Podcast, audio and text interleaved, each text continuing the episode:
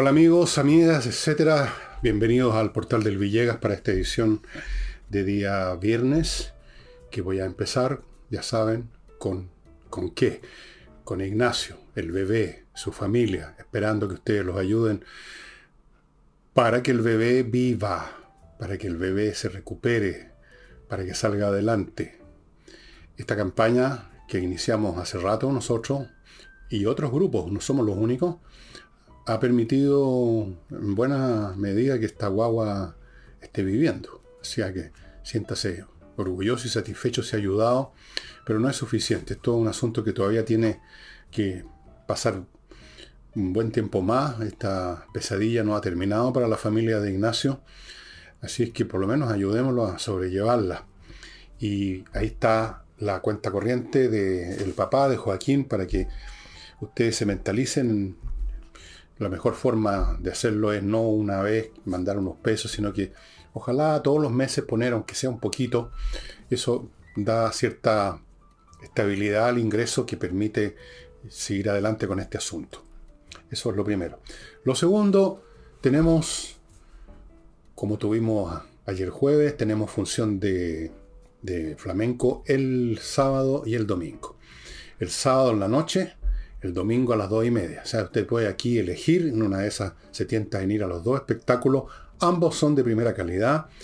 Ambos ofrecen algo distinto en el sentido de que sábado en la noche es una jornada de parranda, digamos, para muchos chilenos, para muchos habitantes del planeta. Salir a comer a otro lado, hacer otra cosa. Bueno, aquí tiene una espectacular posibilidad de hacerlo en la Casa del Jamón, Tendirín 171, viendo y escuchando flamenco, sentado en una rica mesa con comida, con trago, con lo que quiera. Y finalmente, como ya ustedes lo están suponiendo, les muestro mi último libro, mi último opus, voy a poner a hablar en latín últimamente, mi opus Ego Dixit, este es mi último opus, Ego Dixit, yo digo, este es mi último opus, Revolución, autopsia de un fracaso, el fracaso de este gobierno, porque hasta el momento ha sido un fracaso, está claro ha sido un fracaso como revolucionario y ha sido un fracaso como gobierno, ha sido un fracaso por donde se los mire, lamentablemente, no lo digo con gusto porque si fueran exitosos estaríamos todos mucho mejor. Aquí se analiza el cómo, el por qué, la estructura mental, psicológica y cultural del grupo que llegó al poder, por qué llegaron, cuáles son las semillas que se sembraron hace muchos años que permitieron a esta generación, esta generación bastante peculiar, por decirlo de algún modo, llegar al poder, qué pasó en el primer año, y cuáles son los conceptos o las frases o los clichés que utilizan para darle eh, una supuesta sustancia a su doctrina progresista. Aquí están analizados en la segunda parte de este libro que se llama Dichos. Este libro está acompañado por otros que ustedes pueden encontrar, este y los demás, en el sitio elvillegas.cl slash tienda. Precios súper, súper, súper, súper, súper módicos. Eh, se pagan ahí mismo tocando los botones del, caso, en las compras digitales usted ya conoce, nunca ha habido problema y la entrega es súper rápida. Y ahora voy a empezar el programa, estimados amigos, dándoles una noticia maravillosa. Al fin puedo darme el gusto de darles una buena, gran noticia. El país es menos pobre. Nos lo ha dicho un hombre cuyo prestigio y legitimidad es innegable, San Giorgio, también conocido como Giorgio Jackson. Eh, nos ha dado los datos de una encuesta llamada CASEN, que es el apóstrofe de caracterización socioeconómica nacional. Y según ella, y según su profeta, San Giorgio, eh, hubo una baja en la pobreza. Fíjense que comparando con el 2020, teníamos en esa época un 10,7 y eso habría pasado al 6,5. Aleluya. Ahora hay gente mala, por supuesto, escéptica, que al tiro empiezan con objeciones, en vez de alegrarse, empiezan a tratar de... Son aguafiestas. Entonces dicen, ¿cómo creer esto? Considerando que hay cesantía, mucha cesantía, que la gente no encuentra pega, que empresas de todo orden, por ejemplo, las constructoras que emplean a mucha gente están quebrando una tras otra, o si no están quebrando, no están iniciando ninguna obra nueva, que el comercio, esa es una cifra que ustedes pueden ver en la prensa, se ha desplomado sus ventas en este último periodo en un 10, entre el 10 y el 15% por ahí, 13% creo, que no hay inversión, no hay trabajo, no hay actividad. Entonces, ¿cómo? ¿Cómo se entiende que seamos menos pobres? Se preguntan estos escépticos y no hay manera nunca de convencerlo. Eh, bueno, hay algunos que, dan, algunas, dan ciertas explicaciones. Dicen lo que pasa es que han habido infinitas transferencias del gobierno y no solamente para las fundaciones. Por lo demás, eso cuenta, podríamos decir, porque las personas de las fundaciones que reciben plata son chilenos y hay que contarlos como aquellos que están saliendo, ellos desde luego, saliendo de la pobreza. No se puede dejar de contarlo. Transferencias de un bono, con contrataciones en el aparato público, cuántos son ya, cerca de 100.000 o más, Todas esas cosas son, dicen ellos, factores que estarían explicando que somos menos pobres que el año 20. Pero, bueno, eso no es una forma, entre paréntesis, antes de entrar a un segundo punto, de superar la pobreza. Si usted en su familia, vamos a ponernos en su caso, usted pierde la pega, no, casi no tenía reserva, está empezando a bajar sustantivamente el gasto en el supermercado. Está realmente jodido. De repente descubre que se acuerda que tiene un chanchito con unos billetes que depositó alguna vez, los saca. En ese momento usted es menos pobre que hace un día, el día anterior, pues. Usted tenía X plata y ahora tiene X más lo que había en el chanchito. Usted está es menos pobre, va a poder poner dos paquetes de tallerines en la olla en vez de uno solo. Mejoró su situación. Esos son las transferencias, esos son los bonos. ¿De dónde sale esa plata? Y si sale de ninguna parte, si ni siquiera sale de una plata real que estuviera en un cajón, en, en una caja fuerte o dedicada a otra actividad, pero redirigida a la gente, si peor que eso simplemente se emitió dinero, entonces peor todavía, de un día para otro va a quedar la crema. Entonces, esto no significa superar la pobreza o estar mejorando los índices de pobreza porque se está lanzando bonos y ayudas extraeconómicas, por así decirlo, independientes de la verdadera actividad económica, como quien recibe un regalo por una vez o por dos. Ese es una, un factor. Y yo quiero mencionar el segundo que no lo he visto destacado todavía, quizás mañana o pasado, y que se nota y que, que se descubre en una frase del propio San Giorgio, el consigliere, eh, dijo, conforme a ingresos, fíjese, nominales, nominales, los ingresos nominales estarían señalando una menor pobreza este año que el año 20. ¿Qué significa ingresos nominales? Lo dice la palabra, nominal. El ingreso, eh, la mayor cantidad de billetes, digámoslo así la expresión numérica de su ingreso es mayor. Antes recibía 100 y ahora está recibiendo 120. El ingreso nominal. Siguiendo ese esquema, si nos limitamos a considerar el ingreso nominal, todos los años de toda la historia de Chile han sido un continuo superar la pobreza porque, aunque solo sea por un mecanismo inflacionario, nominalmente los ingresos van subiendo. ¿O no? Pero la pobreza o la riqueza no basta medirla con el ingreso nominal, no basta medirla con el ingreso, hay que medirla con el egreso también. En otras palabras, cuánto entra y cuánto sale. Y lo que sale depende de algo muy simple, los precios de la economía. Entonces, si usted ayer ganaba 10 y gastaba, tenía que gastar 5, y ahora gana 15, pero tiene que gastar 30, usted no está más, menos pobre, está más pobre. Su ingreso nominal subió de 10 a 15, pero sus costos subieron a 30, de donde estaban antes. Y eso es exactamente lo que está ocurriendo.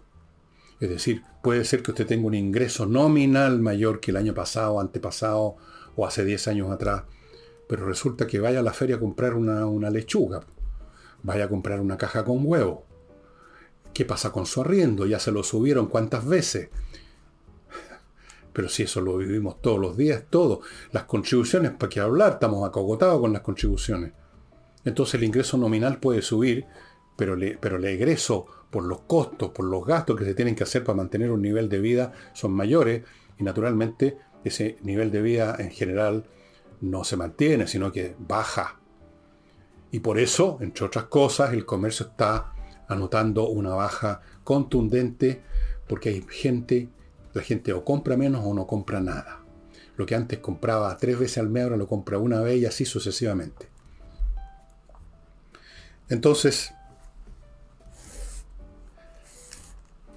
estas esta, cifras felices que dio el ministro de Desarrollo Social, hay que verlas con cuidado, ¿no? Independientemente de que uno no le puede creer mucho señor a San Giorgio, independientemente de quién hubiera dicho esta cifra, porque finalmente no fue Giorgio el que las el que la midió, estas cosas las midió esta encuesta Casen.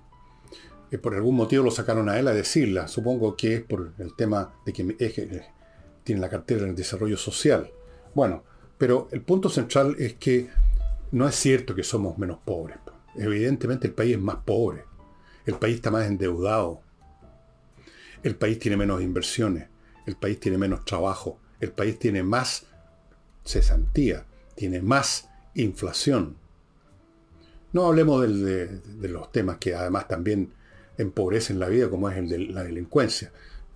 Centrándonos solo en lo económico, no hay ningún factor que pudiera realmente hacernos creer que somos más, menos pobres, que somos más ricos, que somos más prósperos. Eso, eso es un cuento de hada. Eso es para la risa, finalmente. Y esto suponiendo que todas estas cifras de Casen son con las correctas. Yo no sé, no, he examinado la matemática de ese estudio, pero por lo menos alguien tendría que hacerlo. Pero vuelvo a insistir, lo que dice Jackson, ingreso nominal es más que suficiente para explicar esta cuestión. Y luego tenemos las transferencias masivas que ha estado haciendo el gobierno, el Estado, no solamente en este gobierno, en el anterior, desde luego, todo empezó con lo del COVID. Entonces, no, no, no, no, no, no, no nos contemos historia. Este país no está menos pobre, este país está mucho más pobre en todos los sentidos. Si agregamos ahora la cuestión de la seguridad, que es incluso más importante, porque uno puede resistir el comer una vez al día en vez de tres o dos, pero no puede resistir un balazo en la cabeza cuando sale a la calle y lo asaltan a uno. Bueno, pero hace rato ya que este gobierno está viviendo en un mundo paralelo de fantasía, un mundo, un mundo realmente de en el País de las Maravillas. En fin, vamos ahora a, a mi primer bloque comercial, amigos como les he dicho infinitas veces, no, no infinitas, hartas veces.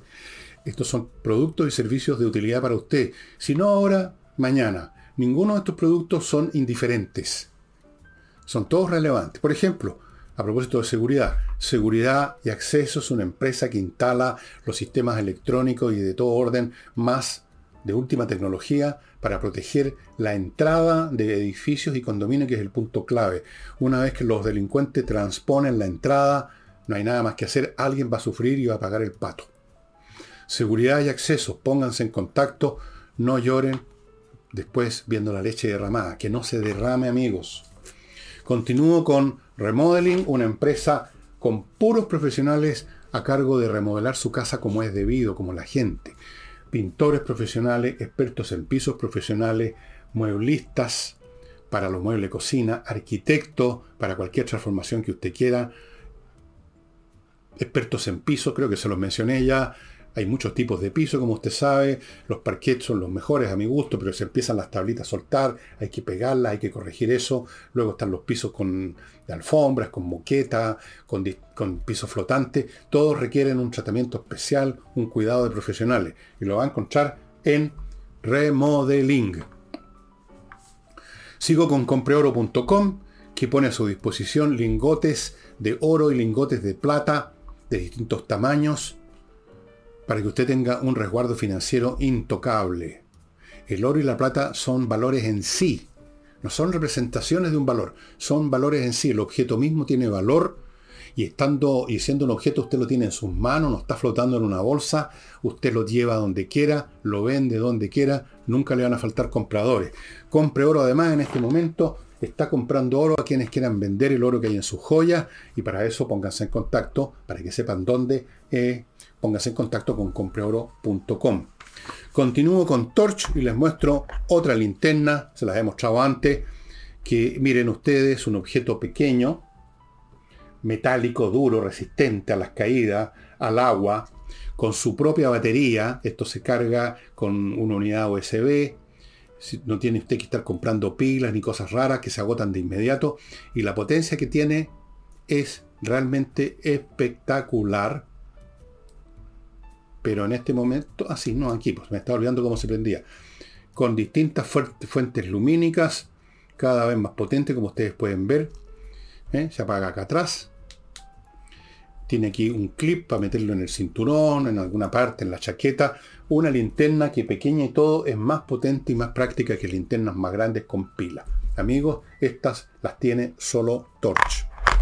Y termino el bloque recordándoles que Espacio Ajedrez empieza en unos días más, en agosto, sus nuevos cursos para toda clase de niveles, como les he explicado antes, hace tiempo ya, para niños, gente mayor, eh, qué sé yo, personas con experiencia, personas que no saben nada de ajedrez y que quieren aprender. Les he contado muchas veces lo bueno que es para los niños el ajedrez, también para los mayores, para mantenerse con la mente. Es como ir a un gimnasio, pero un gimnasio mental. Para los niños mejor, los forma, los forma, les disciplina el mate. Y en esta oportunidad, aquellos que se matriculen en alguno de los cursos diciendo que vienen a él por intermedio mío, por intermedio de este programa, se van a sortear 10 premios en tres variedades distintas y usted puede escoger si gana un premio. Usted puede escoger entre llevarse un reloj digital para jugar ajedrez. Aquí usted ve que tiene dos marcadores. Los jugadores van haciendo funcionar el reloj del adversario para que cumpla el número de jugadas por el tiempo que se ha dado. Esa es una posibilidad. La otra es este libro, muy bien hecho, muy buen material para que los niños aprendan a jugar en forma entretenida, o incluso los adultos si no saben. Y esta caja con un excelente tablero, con piezas muy bien hechas, un tablero que se pliega en cuatro, pozo que cabe aquí, pero mucho más grande, realmente, el tamaño de torneo que se llama, realmente una caja muy buena que yo uso Y eso en espacioajedrez.com. Bien. Eh, Spin Doctor Cordero, como he rebautizado al ministro de Justicia, Spin Doctor ya saben por qué. Busquen en Google, si se les olvidó, qué significa Spin, S-Pin Doctor, en la jerga del inglés que usan los norteamericanos. No sé si los británicos usan la misma expresión. Eh, confirmó que buena parte, aquí voy a citarlo textual porque anoté lo que sale en la prensa, buena parte de los convenios de transferencia a fundaciones no tienen boletas de garantía. Obvio, usted no, usted no da boletas de garantía cuando hace un regalo, ¿no? Yo además no, no recuerdo haber regalado algo a mis chicas, una bicicleta o algo, diciéndole, oye, pero fírmame la boleta de garantía. Porque esto ha sido un regalo. Ha sido un regalo y ya lo estaban gastando. Ahora se está hablando que ciertas fundaciones, como Democracia Viva, devuelvan algo. X suma, pero ya dicen que no pueden porque ya se gastaron una buena parte. ¿En qué se la gastaron? Habría que preguntarle, habría que investigar. No sé si se va a hacer, no lo creo. El hecho es que esta es otra muestra más de cómo se hizo todo esto. Al respecto, el diputado republicano señor Jürgensen dijo lo siguiente también lo noté textual, ¿ah? si el gobierno no hace lo que debe, entonces es cómplice o encubridor de los eventuales delitos que existan. Es cómplice o encubridor. Algunos creen que el gobierno es las dos cosas, cómplice y encubridor. Pero no es necesario que usemos palabras tan, tan ásperas, tan feas. Digamos que estas transferencias a cientos, miles de fundaciones no son el resultado de actos delictivos de personas corruptas o de delincuentes comunes y corrientes, sino que son parte de una política pública. En ese sentido, usemos la palabra cómplice, que es un poco fea. Digamos que el gobierno ha sido parte o socio de esta operación, que la inició o la amplió, porque el tema de las fundaciones, de luego, no lo inventó este gobierno, viene de mucho antes, pero por Dios que lo perfeccionó, lo amplió, lo hizo crecer enormemente y entonces Señor Jurgensen, usted ahí tiene la respuesta. Encubridor también es una palabra fea. Digamos que el gobierno está tratando de convertir esto en lo que no es.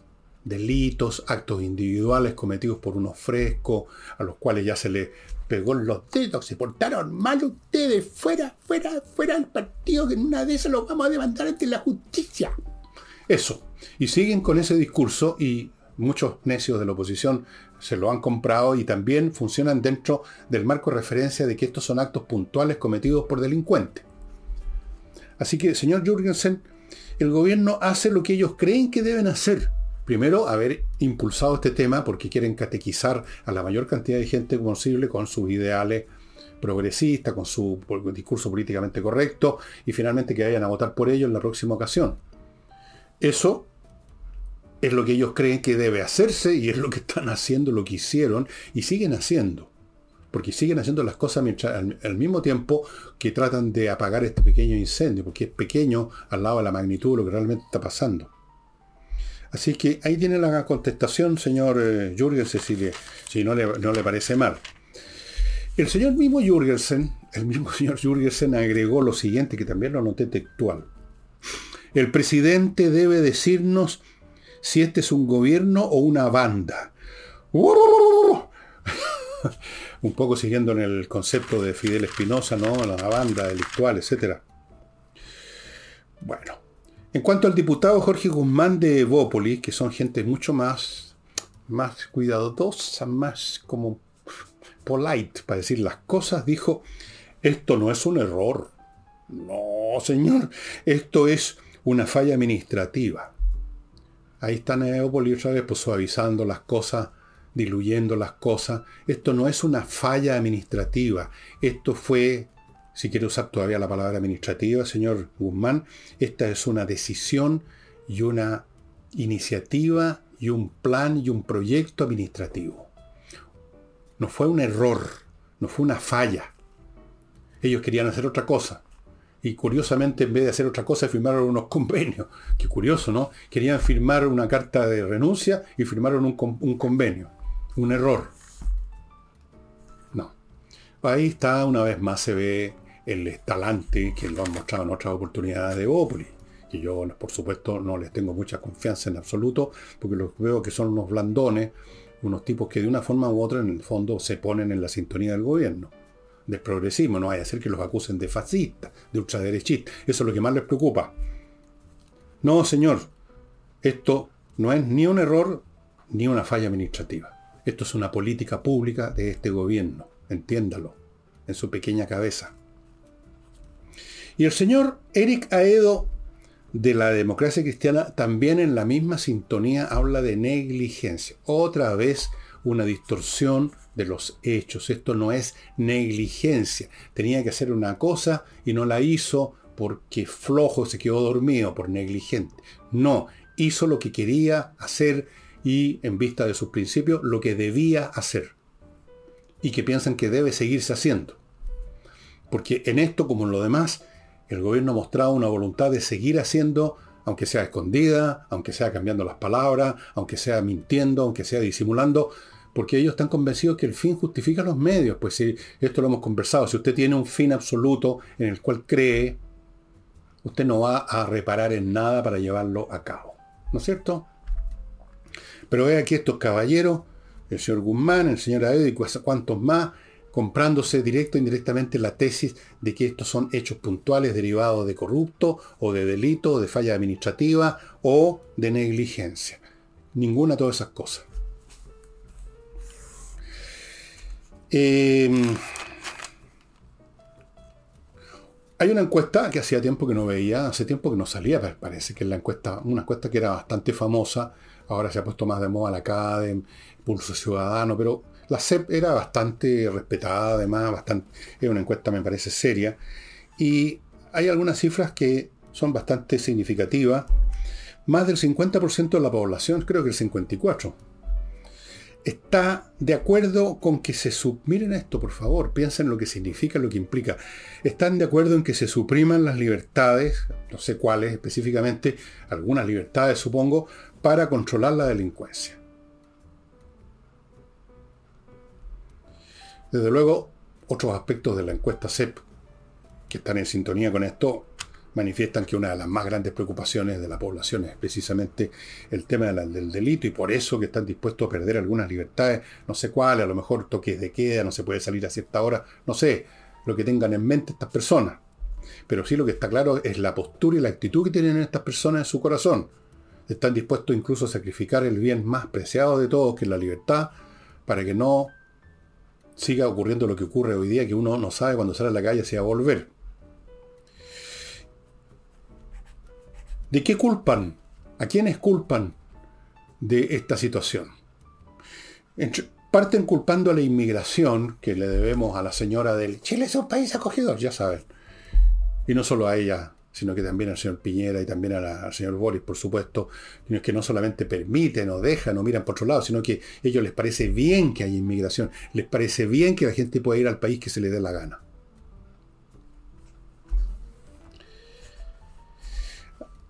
En esta encuesta también se refleja que la gente tiene, a pesar de una confianza tremenda, y esto se ha manifestado no solo en esta encuesta, sino que en otras de otras instituciones, una confianza y ponen en el primer lugar de su aprecio y de su credibilidad a las instituciones policiales, a carabineros, que la izquierda en un momento dado quiso hacer pedazos y todavía la quieren apequenar, disminuir, achicar y controlar. Carabineros ha recuperado todo su prestigio. La policía de investigaciones, ¿para qué decirle? Con toda razón, porque han estado realmente, si hay, si hay una línea, si hay una guardia pretoriana que defiende este país de que haya aún más delincuencia, ha sido, ha sido bueno, no solo carabineros, sino que la policía de investigaciones, que han estado, y ustedes es cuestión que vean la prensa todos los días la cantidad de actos de control, de, apresar delincuentes, incluso en algunos casos de liquidar delincuentes en un enfrentamiento que ha llevado a cabo la policía de investigaciones. Así que están en uno de los, los primeros lugares. Para horror de las izquierdas que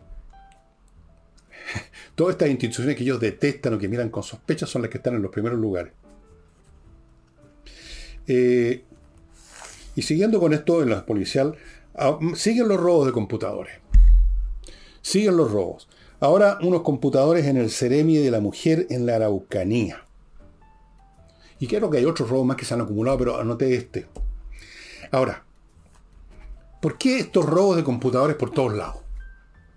En la administración pública, no por todos lados, en la administración pública. En eh, los norteamericanos, no me acuerdo quién inventó esta frase, pero ya se convirtió en un estándar, eh, en, el, mundo especialmente del periodismo investigativo norteamericano, eh, cuando quieren investigar el cómo y el porqué de alguna situación rara, oscura, misteriosa, la frase es, sigan el dinero. Allí donde va el dinero van a encontrar a los protagonistas, van a encontrar el kit del asunto. ¿No es cierto? Bueno, aquí cambiamos un poco la frase, aquí hay que seguir a los computadores. ¿De dónde son? ¿De quiénes son? ¿Por qué se roban? ¿Qué hay dentro de ellos? ¿Qué hay dentro de los computadores que se robaron? Eran dos tablets, pero da lo mismo, computadores. Estos que estaban en el camp, en el, eh, en el, en el Ceremi de la Mujer de la Araucanía. ¿Qué había en ellos? ¿Qué valor tiene, ha investigado usted, señor, qué valor tiene un computador de segunda mano o de tercera mano, viejo, usado ya, manoseado todos los días? ¿Usted se imagina delincuentes dedicados eh, arriesgando que los pillen o sé yo, que los atrapen, que los condenen, eh, gastando tiempo, esfuerzo, etcétera, planeación, para ir a robar artículos de tan poco valor como computadores, eh, en tanto que computadores, computadores de segunda o tercera mano? Si alguien está interesado en robar computadores, van a robar a una tienda que vende computadores nuevos. Van a las tiendas de que venden PC o que venden los Mac. Nuevo, eso sí que puede tener valor. Pero un computador de segunda mano no vale nada. Nada, cero. No lo sabré yo. Que salvo uno que me regalaron hace no mucho, todos los computadores que tengo son de segunda mano y si los trato de, ni siquiera he tratado de venderlos ni siquiera regalado me los aceptan porque ya no, no valen la pena. Entonces, ¿qué explicación hay para estos robos de computadores en oficinas públicas? Todas ellas vinculadas directa e indirectamente con transferencias de dinero a instituciones, agrocomilla, privadas. Sigan a los computadores, estimados amigos. Permítanme pasar a otro bloque productos y servicios para su conveniencia. Recuerden, kc-consulting.cl. Si usted tiene una empresita o una empresota, en algún momento va a tener que ver cómo está la contabilidad, ver el tema tributario. La empresa tiene que pagar, los empleados, usted, los ejecutivos, el dueño tienen que pagar impuestos personales, complementarios, ese tipo de cosas. Póngase en manos de kc-consulting.cl porque ellos entregan asesoría para todas esas cosas con un equipo de profesionales de primera categoría. Llevan a cabo una contabilidad completa, preparan su estado financiero, preparan sus declaraciones de impuestos personales y de empresas, planifican su tributación, porque esto es un tema que se, que se planifica. Todo eso con kcconsulting.cl. Para contactarse con ellos y hacer más consultas, entre al sitio, anote por favor, tuasesoriatributaria.cl. Así es tuasesoriatributaria.cl. KM Millas. Ahora no se trata de asesorar, sino que de vender sus millas acumuladas por sus vuelos que no va a usar y que en cualquier momento desaparecen. Las empresas aéreas las resetean. Así que antes que eso ocurra, vaya a kmmillas.cl y véndalas. Ellos compran esas millas y pagan bien. Eso me consta. Sigo con Lomas de Millaray un proyecto inmobiliario en la región de los lagos, que usted ya sabe es la región más interesante, más hermosa de Chile. No poca gente está cambiando su vida, se está yendo a instalar, compran alguna parcela, algún terreno, y eso es lo que está ofreciendo Lomas de Millaray, en un lugar precioso que ustedes pueden constatar que lo es, entrando a lomasdemillaray.cl y hay un video donde ustedes pueden ver dónde podría estar su próxima vivienda. Más aún, estando bastante cerca de la comuna de Los Muermos, donde se va a instalar, o se está instalando ya, el proyecto está en marcha, la ciudad FinTech, una ciudad financiera tecnológica donde van a haber múltiples oportunidades laborales, no solo en el campo financiero y tecnológico, sino en todas las actividades de apoyo de cualquier otra actividad. Hay muchas cosas que apoyan que haya una empresa, que yo, financiera o tecnológica, montones de actividades, montones de posibilidades para un profesional. Los precios, dirá usted, hay desde 900 UF pagando al contado. ¿Y qué traen esas parcelas además de la belleza? Le traen todo. Electricidad, ya está listo eso, soterrada, caminos interiores amplios, agua potable, rural, fibra óptica. Fibra óptica. Vayan poniéndose en contacto amigos para cambiar su vida. Y continúo con con Wonder Artistic Models, que son los que me mandaron esta belleza, este chilenosaurio, porque esto se encontró en Chile. Es como... Mm, podría ser como un tiranosaurio un poco más chico y con unas garras más filosas. A usted, al entrar a, a Wonder Artistic Model y elegir uno de estos, estos animales del periodo jurásico, le mandan una caja con las pies. Esto se arma. Esa es la parte entretenida. Usted arma esto. Yo no lo armé, ¿ah? no soy capi. Esto se arma y estas piezas se pueden mover en distintas posiciones. Yo no me atrevo a moverlas mucho, pero se pueden mover, se puede doblar la colita, elevar la cabeza. Y son realmente interesantes. La estructura ósea de estas criaturas es la correcta según los paleontólogos. esto no es caprichoso. Así era el chilenosaurio. Así es todos los animales que están disponibles para usted en Wonder Artistic Model, que ha hecho furor en Europa y en Estados Unidos. En Chile ya tienen estas piezas en el Museo Nacional de Historia Natural. En Italia lo tienen en el Museo de Historia Natural de Milán y en el Museo Paleontológico de Montevarchi. Montevarchi. La chi se pronuncia ki. Y, eso. Y termino este bloque, estimados amigos, con lifebalancechile.com, una empresa que se preocupa de que usted tenga la dieta que le sirve a usted para los objetivos suyos. Una guía alimenticia totalmente personalizada que las producen del siguiente modo. Van a su casa, llevan todo un equipamiento, no solo una balanza para medir su peso, eso lo podría hacer usted en su casa. Llevan todo un equipamiento, hablan con usted, qué, cuáles son sus planes, cuál es su edad, qué medicamentos toma, qué quiere conseguir con su estructura física y después de todo eso le entregan un plan para usted, 100% personalizado. Otro sí, si usted consigue que dos amigos o parientes se metan en esto, el, eh, la visita para usted y la consiguiente guía alimenticia le va a salir gratis. Continúo amigos. A propósito de estas situaciones, de estos robos de computadores, hubo una cosa bastante curiosa y por otro lado bastante esperable considerando el tipo de personas que conforman este mundillo, ¿no? De la izquierda eh, joven, juvenil sobre todo, porque los más viejos son un poquitito menos, menos, menos lesos. Una diputada, la diputada Ñanco, de Revolución Democrática, lo cual le da un tremendo peso y prestigio a su declaración, culpó a la derecha los robos. ¡La derecha! Esto es igual que el año 73, dijo. Año en que ella no había nacido, no tiene idea de lo que pasó en el año 73.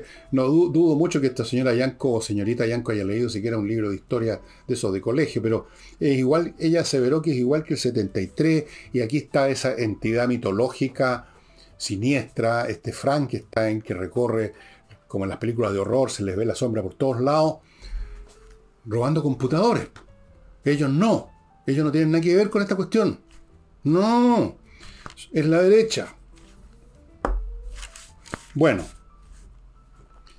a propósito de estas imputaciones, porque evidentemente que recibió una lluvia de crítica, por decirlo menos, esta señorita o señora Yanko, por lo que dijo. O sea, es para la risa. Lo que dijo un chiste. Pero no fue el único chiste. El diputado Aedo de la democracia cristiana se permitió también soltar otro chiste, quizás hasta mejor. Quizás hasta un chiste mejor. Dijo que había que dejarse estas acusaciones, estas cosas. Hay que dejar que las instituciones funcionen. Ay, Dios mío. Como si el problema de nuestro país no fuera precisamente que las instituciones y las posturas y las actitudes y los sentimientos y los pensamientos asociados con las instituciones no funcionan. Muchas de ellas, por lo menos, una buena parte. Algunas todavía funcionan menos mal. Todavía funciona Carabineros, todavía funciona la policía de investigaciones, si no estaríamos hasta el yaco. Por eso que están además en los primeros lugares en la acreditación pública. Pero decir que dijimos que las instituciones funcionan, ¿a qué se refiere a Edo? ¿A cuál elemento, a cuál engranaje de la nomenclatura que se está formando en Chile va a funcionar para aclarar todo? A ver, Aedo, continúa con los chistes. Haga, cuenta que usted es un humorista y que está en un show de una hora de duración, que tiene una comedia escrita, un script. ¿Cuál es, ¿Y cómo sigue? ¿Qué sigue ahora? Ya nos reímos de este. ¿Qué viene ahora? Próximo numerito. Bueno, pero no, hoy día parece que este es el día del buen humor, porque el gobierno se permitió otro chiste. Este quizás es más grande. Se anunció que va a haber una nueva empresa de seguridad en el Ministerio de Desarrollo Social para evitar todas estas situaciones raras. Me recordó el chiste de Donoto que ustedes quizás ni siquiera, si son muy jóvenes, se acuerdan de quién era Donoto. ¿ah? Fritz y Donoto eran dos personajes que protagonizaban muchos chistes, se contaban chistes de Fritz, chistes supuestamente de alemanes. Fritz, así como hay chistes de gallego en España, aquí era el chiste de Fritz. Entonces siempre Fritz estaba haciendo tontería. Entonces un día llegó a su casa Fritz y sorprendió a su señora revolcándose con un fulano en el sofá. Entonces la solución que encontró Fritz fue vender el sofá. No sé si ustedes captan la analogía entre el chiste de Fritz de Donoto, perdón, Donoto. Y Donoto fue el que se encontró. Bueno, pudo haber sido Fritz también. Los dos eran un par de hueones. Bien, yo no sé si notan la analogía entre una cosa y otra. O sea, el tema no es que, cuáles son las políticas del gobierno que llevan a ciertas decisiones y ciertas acciones oscuras y que luego de rebote producen otras acciones oscuras. La solución entonces es cambiar Chana por Juana poner a otra empresa de, seguridad, que seguramente además esa empresa de seguridad va a ser una empresa que se acaba de inventar hace 10 días de algún compañero de Revolución Democrática o de alguna de las otras facciones del Frente Amplio. No sé. O de algún amigote, quizás no del Frente Amplio, sino que el per se. Y si no, de alguien que es amigo, de alguien que financia. No sé. Vamos a ver. Así que gran cambio, amigos, estimados. Em, y continuando con, Chile, no sé si alcanzaré después a, contarles lo último que está pasando en la guerra entre Rusia y Ucrania. Eh, tres personajes, Codina, Carter y la señora Matei, los tres son alcaldes, como saben, están, siguen encabezando los rankings de credibilidad, de apoyo y naturalmente, se diga o no, de presidenciabilidad, llamémoslo así. Eh, el señor Carter, de estos tres, hizo una, todos hicieron alguna declaración, pero me voy a fijar en la de Carter. Carter dijo lo siguiente, abro comillas, lo importante es qué le vamos a decir a los chilenos para reconstruir nuestro país después de este mal gobierno en materia de seguridad y volviendo a poner en marcha al país en términos económicos, etc. Yo considero que eso es lo correcto de, que hay que decir. Y es la pregunta que debieran hacerse todas las personas de la oposición. Desde los fascistas y ultraderechistas a, a esto que se llaman a sí mismo, no sé si poderlos incorporar en la oposición. No, pues no están en la oposición.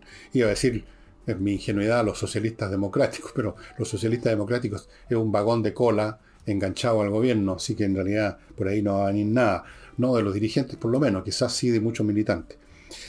El punto principal es ese, y esa es la pregunta, ¿cómo va a reconstruirse este país? ¿Qué se le va a decir a los chilenos? Yo les voy a decir lo que no se le puede decir a los chilenos, lo que no se le debería decir a los chilenos. Voy a ponerme en un caso imaginario. Si yo fuera el hombre, no voy a hacerlo nunca, jamás, pero supongamos que yo tuviera que decirle a la gente, encabezando un nuevo proyecto, qué sé yo, ¿qué le diría a los chilenos? Ni una sola promesa. Ni una sola. El pueblo chileno estaba escuchando promesas mentirosas por décadas, por siglos ya. Promesas y promesas, y en su gran inteligencia se las ha comprado a menudo. Y se pegan la cachá siempre cuando ya es tarde, cuando ya eligieron a los que les prometieron el oro y el moro. El día de mañana, sea quien sea que presida o que pretenda presidir un gobierno distinto a este, contrario a este, digámoslo, no solo distinto, contrario a este, lo que va a tener que decirle a los chilenos es que no se les puede hacer ninguna promesa salvo, así al estilo de lo que Churchill le dijo a los ingleses cuando empezó la Segunda Guerra, solo puedo prometerles sangre, sudor y lágrimas. En este caso, dejen de lado las lágrimas, dejen de lado la sangre, pero por Dios que va a tener que vertirse mucho sudor para reconstruir este país en todos los planos, el económico, el político, el educacional, todo. Todo. Reconstruir no solo físicamente o estructuralmente leyes, procedimientos, confianza, sino que disciplinas, lo que está pasando en el sistema educacional, tanto universitario como educación media y primaria es espantoso porque de ahí se está creando los futuros chilenos. Yo no sé qué clase de chilenos van a ser. O sea, ya simplemente va a ser lo que votó la ola, digámoslo. Si ya no se estudia, ya no hay clases. Ahora el problema para las, entre comillas, autoridades es que la gente vaya a clases, que es lo mínimo mínimo, porque en realidad lo que interesa es qué es lo que va a pasar adentro de la sala de clases va a haber que sacarse la cresta. Aquí el que venga va a tener que decirle a los chilenos, señoras, señores, vamos a tener que sacarnos la cresta. Prepárense para sudar mucho y quizás también para unas cuantas lágrimas. Vamos a tener que sacarnos la cresta. Y va a ser difícil porque vamos a tener a una o dos y quizás hasta más generaciones acostumbradas a vivir o creer, o creer que se puede vivir en jauja recibiendo bonos, recibiendo premios, recibiendo esto, recibiendo lo demás allá, sin selección para esto, sin selección para lo demás allá, todo el mundo fácil, todo el mundo obteniendo lo que quiere sin esfuerzo, sin trabajo, sin disciplina, sin ponerle pino, sin trabajar. ¿Cuántos de los que están en el gobierno han trabajado? ¿Han hecho ustedes el cálculo? ¿Qué, ¿En qué trabajó el señor presidente de la República antes de ser presidente? ¿En qué trabajó la señora Camila Vallejo?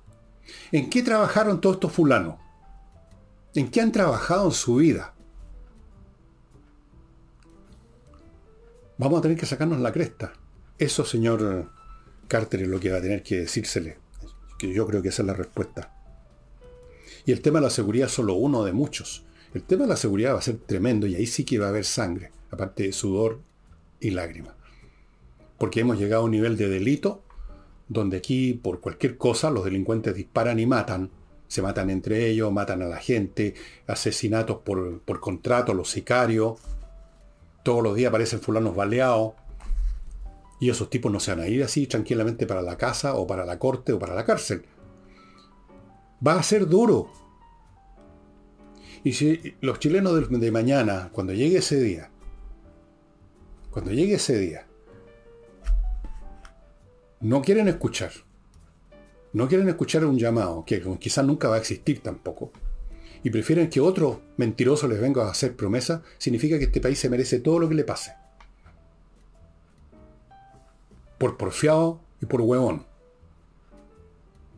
Si este país no entiende que va a haber que sacarse la cresta para reconstruir, porque este país lo están demoliendo y todavía tienen un año y medio o dos, más, dos, más de dos años para demolerlo, todavía tienen tiempo para seguir con el, con el chuzo y con la picota demoliendo. Por Dios que va a haber que sacarse la cresta, amigo. Y demos gracias que vamos a tener que sacarnos la cresta porque eso implica, por supuesto, que vamos a haber vencido a esta gente. Porque si no, no nos vamos a sacar la cresta. No vamos a poder sacárnosla. Vamos a, hacer, vamos a seguir en lo mismo, vamos a seguir hundiéndonos en un pozo de caca. Así que eso es, señor eh, Carter, lo que va a haber que decir. Y ahora permítanme recordarles, con todo respeto,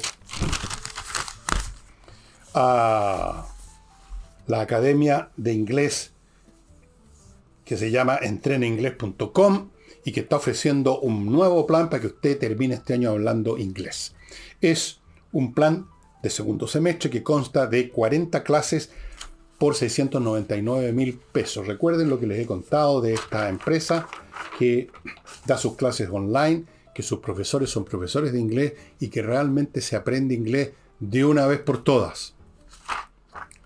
Cualquier consulta, mande un mail a coordinación arroba Continúo con The Learning Group, que están ofreciendo un nuevo curso para las personas que quieren ser emprendedores exitosos. Es un curso de corretaje de propiedades que parte el 3 de agosto. Vayan poniéndose ya en contacto, amigos. Las clases son en vivo, señal en vivo. Corredor de propiedades es una pega interesante y si se hace bien se puede ganar buen dinero el valor de las propiedades que se compran y venden, el 4% del valor va a dar al corredor, a la persona que hizo la operación. 2% el vendedor, 2% el comprador. Así que vale la pena. Continúo con miclimo.com, que continúa con su promoción de una mantención gratis a los seis meses el equipo que compre. Y yo personalmente les recuerdo, echen una mirada a lo que está pasando en Europa y en el hemisferio norte con los calores de verano que están dejando la crema literalmente la gente se está cayendo muerta. Es un tema mundial el calentamiento en el hemisferio norte y no veo por qué cuando los toque, le toque al hemisferio sur el verano, en unos meses más, quizás ya va a empezar antes de lo que imaginábamos los calores. Y ahí en ese momento usted va a decir, no, oye, tengo que comprar un climatizador, voy a entrar a miclimo.com, como me dice Villegas, y resulta que hay una cola interminable, ya vaya poniéndose en contacto día. Continúo con Hey, el eh, el, corredor inmobiliario que sigue vendiendo a pesar de todo por sus métodos tan especiales y porque trabajan todo el santo día. Hay otro tema, entre paréntesis, dos temitas. Uno, Paula Narváez. Ustedes recuerdan a Paula Narváez, se acuerdan que pintaba como posible líder, pintaba como presidencial, pintaba muchas cosas y finalmente no pintó ninguna. Pero es del grupo, es de la tribu, Así que había que darle un premio. Y agarró, agarró la presidencia del Consejo Económico y Social de las Naciones Unidas. Bueno, ya venía de ese mundo, doña Paula Narváez, así que no le haber costado tanto. Me alegro mucho por ella, eh, que va a tener una posibilidad de poner un plato caliente en la mesa. Esta gente se protegen unos a otros, son como un club de amigos no, una sociedad de socorros mutuos. a nivel planetario, que se dan pega, hoy día yo te doy a ti, mañana tú me das a mí, si ya pierdo la cuestión, si no soy presidente, si no soy candidato, si no soy senador, si no soy ministro, si no soy esto, pero puedo ser presidenta de un consejo, cualquier hueva. Entonces, perfecto, pásenla bien, Paula. La otra cosa, varios científicos chilenos que entrevistaron, un par de astrónomos creo, manifestaron a propósito de las declaraciones que se hicieron en esta sesión que contaba ayer eh, Nicole Rodríguez en, el Congreso norteamericano, estos tipos que hablaron de que el tema ovni es serio, etc. Y salieron aquí los científicos chilenos a miles de kilómetros de distancia a decir lo que suelen decir ya como un, mantra los científicos que siempre tienen miedo de que no se vayan a reír de ellos. Otros científicos, los colegas, lo oficial al lado. No hay evidencia, ¿dónde está la evidencia? hay tanta evidencia, pero aquí llaman ellos evidencia. Parece que para esta señora, una de las señoras que habló ahí, que no la conocía para nada, eh, no sé qué sería la evidencia. A lo mejor que uno de los tipos que fue al Congreso a hacer declaración hubiera llegado cargando al hombro así un extraterrestre, como en esa película El Día de la Independencia, que llegara el negro este arrastrando un, alienígena. ¿Qué llaman evidencia? Yo le pregunto a la señora astrónoma, ¿a qué llaman ellos, los astrónomos, evidencia? hay un puntito de luz situado a 400 años luz de distancia, un puntito que no lo pueden tocar, no lo pueden traer, no lo pueden acariciar, y para ello es una evidencia más que suficiente que existe una cosa que se llama estrella. Ok, está bien, yo no, niego que eso es una evidencia, pero evidentemente que a mí me parece que como evidencia, bastante menos evidencia, llegado al caso que la evidencia de las evidencias que existen en términos de fotografía, no a 250 millones de años luz, sino que a 250 metros de objetos metálicos que no son terrestres. Pero evidentemente que ellos eh, están esperando esa evidencia del tipo del, actor de la película llevando el cadáver del extraterrestre. Eh, les pareció que no es evidente porque ¿qué es esto de que una persona dice algo?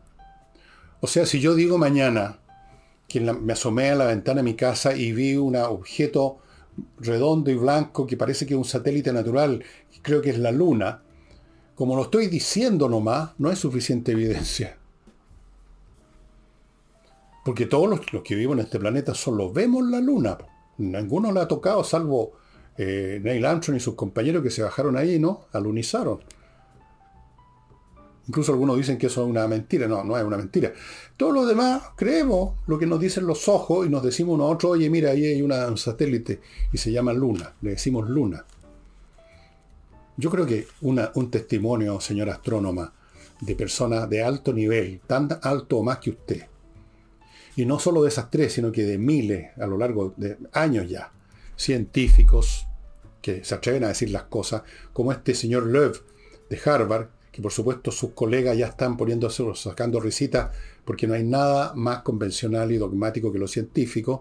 Se aferran a sus dogmas porque les costó tanto entenderlo y desarrollarlo que no los quieren soltar. Yo no creo que esta señora astrónoma que hizo declaraciones sea más brillante que este, que este señor Lev de la Universidad de Harvard. Pero hay millones de testimonios y millones de evidencias, señora salvo que usted siga pidiendo que le traigan el, cuerpo de un, extraterrestre. Ahí quizás, ahí todavía van a decir, no, si esto es un actor de Hollywood. Bueno, dejémoslo. Y antes de mostrarles el libro, amigos, les recuerdo que la editorial Edisur produce puros títulos interesantes, de autores interesantes, y usted solo tiene que ir para aprovechar esa producción incesante de Edisur a Compañía 1025, donde están los títulos a su disposición vale la pena ir.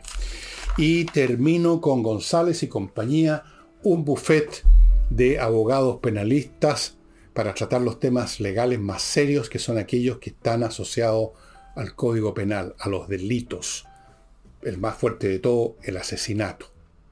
Si usted está involucrado en la muerte de alguien, con o sin participación, acusado injustamente o no, cosas como esas, como las que salen en la serie de televisión, casos serios, difíciles, complicados, vinculados al Código Penal, póngase en manos de los penalistas, son abogados penalistas de González y compañía que están y han estado involucrados en casos importantes en Chile que han sido materia de reportajes de televisión.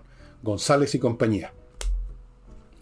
Y el libro que les voy a mostrar hoy día, que está debajo del chilenosaurio, lo tenía de pedestal ahí, es uno que viene a cuento leerlo y estudiarlo para los amantes de la historia y de la historia militar, y especialmente ahora que estamos con esta guerra, y no les alcancé a contar mucho, nada en realidad, cómo están las cosas ahora en Rusia y Ucrania, se lo, lo haré en la próxima semana, es este del gran historiador Anthony Bieber, día de D-Day, la batalla de Normandía, esa batalla que aparece en la película Buscando al Soldado Ryan. ¿Se acuerdan? El soldado Ryan y su compañía, el capitán el capitán Miller y su compañía que van a buscar al soldado Ryan eventualmente desembarcan en la playa Omaha, eran cuatro playas de desembarco, eh, Utah, Omaha y las otras dos no me acuerdo los nombres, y fue una carnicería en Omaha. Y aquí está toda la historia de esa, de esa invasión, toda la preparación increíblemente detallada y complicada de ese día D, cómo se procedió, y por supuesto todo lo que pasó porque en esta operación, como en toda operación militar, reinó e imperó eso que los especialistas llaman the fog of war, la, la, niebla de la guerra. Todo se confunde cuando llega el momento de la realidad, los planes, es la primera víctima de la guerra, son los planes, todo se enreda y se producen tragedias, muertes innecesarias, cosas que no sirven, eh, fracasos, derrotas o triunfos milagrosos, toda clase situaciones, porque The Fog of War también involucra al adversario. Todos están metidos en una confusión gigantesca, amigos. Los planes son la primera víctima de las guerras, así como la verdad. El libro es sumamente entretenido, es un bestseller internacional y yo lo leí hace un tiempo atrás, no voy a alcanzar a leerlo de nuevo, me temo, porque tengo otros por leer. Pero aquí está con todo detalle a nivel estratégico, a nivel táctico, a nivel operacional, a nivel anecdótico. De repente aparecen en medio de esta escena gigantesca individuos específicos con nombre y apellido que cuentan aquella parte minúscula dentro del contexto de la batalla, pero mayúscula para ellos sus experiencias allí, en Omaha, en Utah y en las otras dos playas. Ya con eso estamos y mañana no sé, mañana sábado, todavía no he decidido qué tema voy a tocarles. Capaz que tenga que ver con el día de... No lo sé. Depende, depende. Ahí voy a irlo pensando y lo mismo el autor que voy a tratar el domingo tampoco lo tengo claro.